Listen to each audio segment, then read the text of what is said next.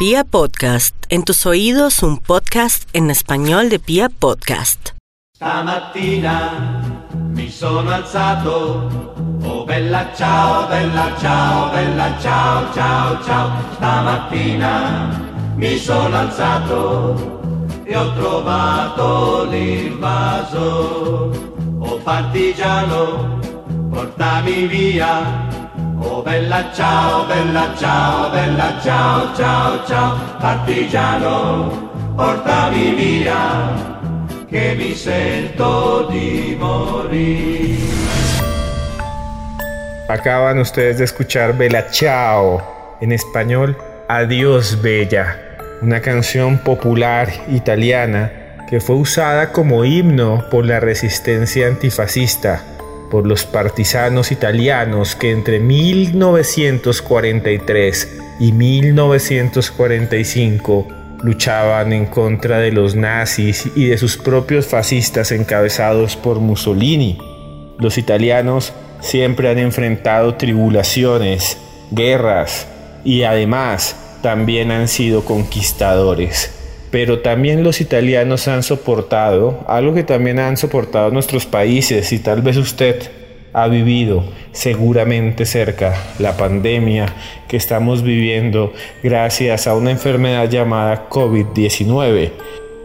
El COVID-19 es una peste, es una pandemia generada por un tipo de coronavirus. Hay muchos coronavirus en el mundo, seguramente usted ya ha sido afectado por alguno, generan gripas y otras afecciones.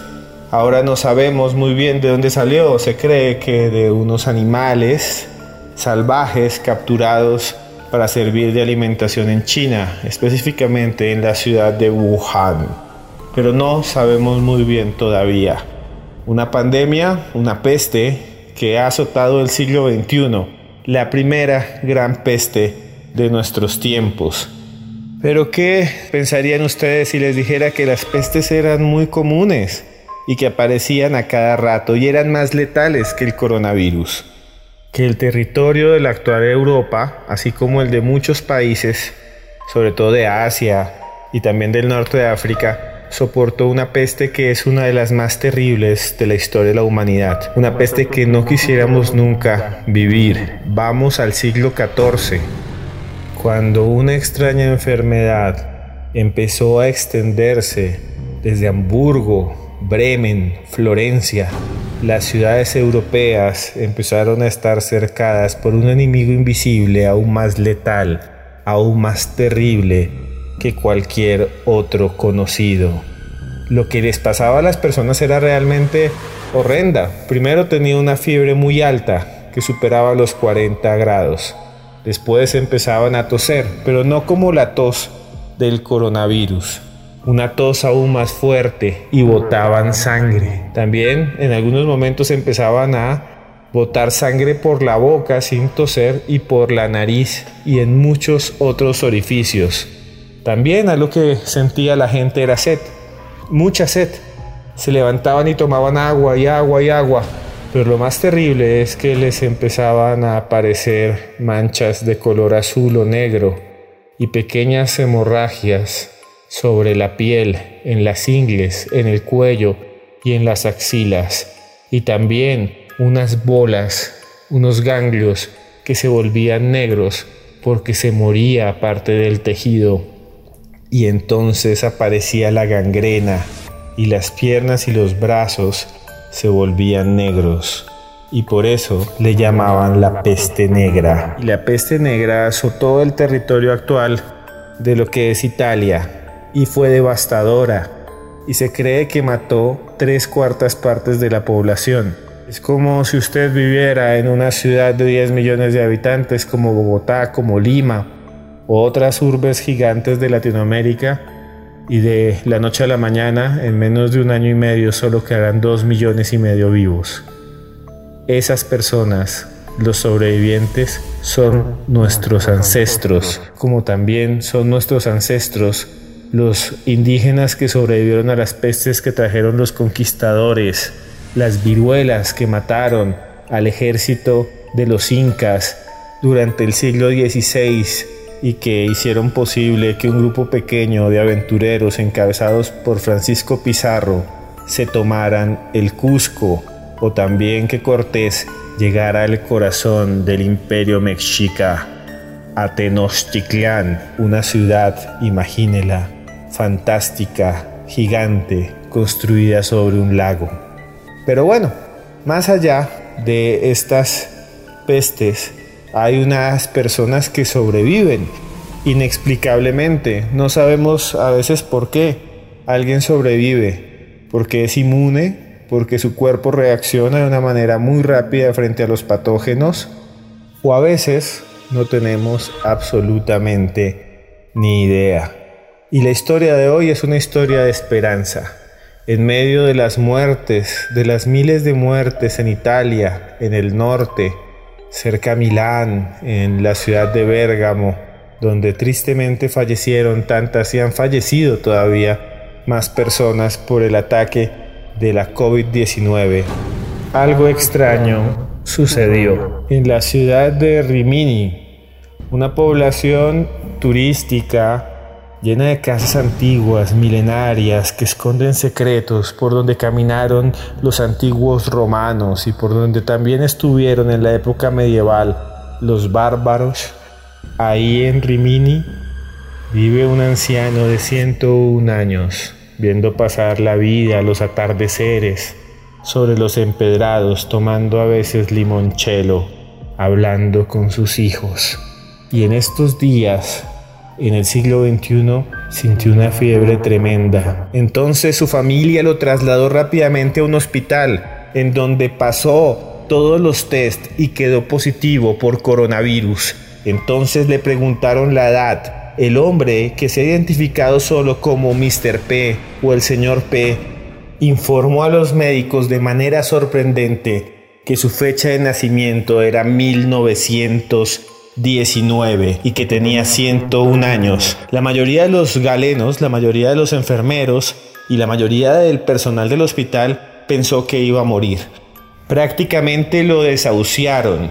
El hombre entró a la UCI y le colocaron un tubo. Aún así pudo narrar su historia. Había nacido en 1919, la misma época en la que en el mundo había otra peste, una peste que mató 50 millones de personas, más de 50 millones de personas, una peste que se extendió desde Francia y conquistó el planeta en forma de gripa y mataba niños y mataba adultos y mataba mujeres y mataba ricos y pobres, la gripe española de 1918.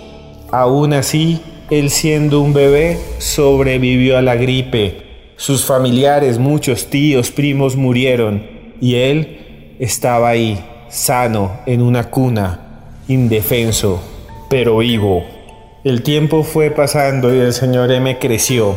El mundo cambió y aparecieron fuerzas políticas telúricas, horrendas y agresivas que como una sombra amenazaron las democracias.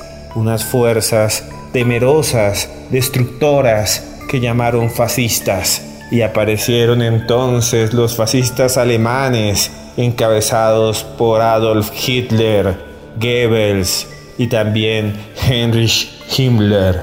Y aparecieron también en Italia gente que saludaba con el brazo hacia arriba como saludando a un César. Pero ahí no había un César. Estamos a mitad de siglo, estamos en los años 30, estamos en los 40 y asciende Mussolini y se desata la Segunda Guerra Mundial y el señor M sobrevivió a bombas, el señor M sobrevivió a balas, el señor M sobrevivió a hambre, tuvo que correr por las calles de Italia, tuvo que ver la muerte, la guerra, la destrucción y sobrevivió.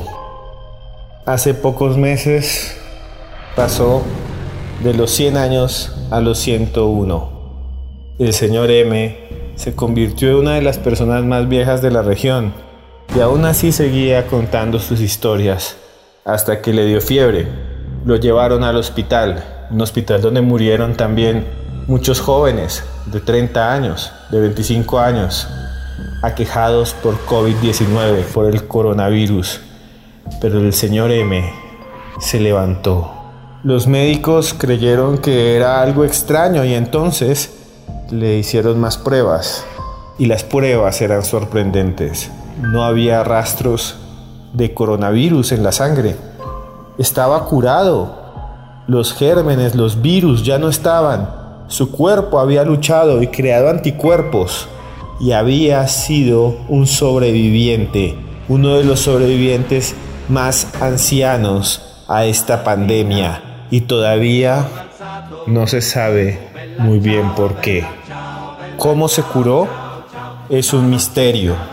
Lo cierto es que hasta ahora seguramente estará en su casa y le encantaría escuchar esta canción llamada Bella Ciao.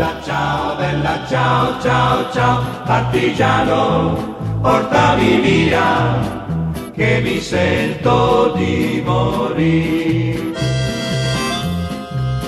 E se io muoio da partigiano, oh bella ciao, bella ciao, bella ciao, ciao, ciao, e se muoio da partigiano, tu mi devi seppellire. E seppellire lassù in montagna. Oh bella ciao, bella ciao, bella ciao, ciao, ciao, seppellire lassù in montagna, sotto l'ombra di un bel fior. Tutte le genti che passeranno Oh bella ciao, bella ciao, bella ciao, ciao, ciao, e le genti che passeranno ti diranno che bel fior, e questo è il fiore del partigiano. Oh bella ciao, bella ciao, bella ciao, ciao, ciao, questo è il fiore del partigiano, morto per la libertà questo è il fiore del partigiano, morto per la libertà. Questo è il fiore del partigiano, morto per la libertà.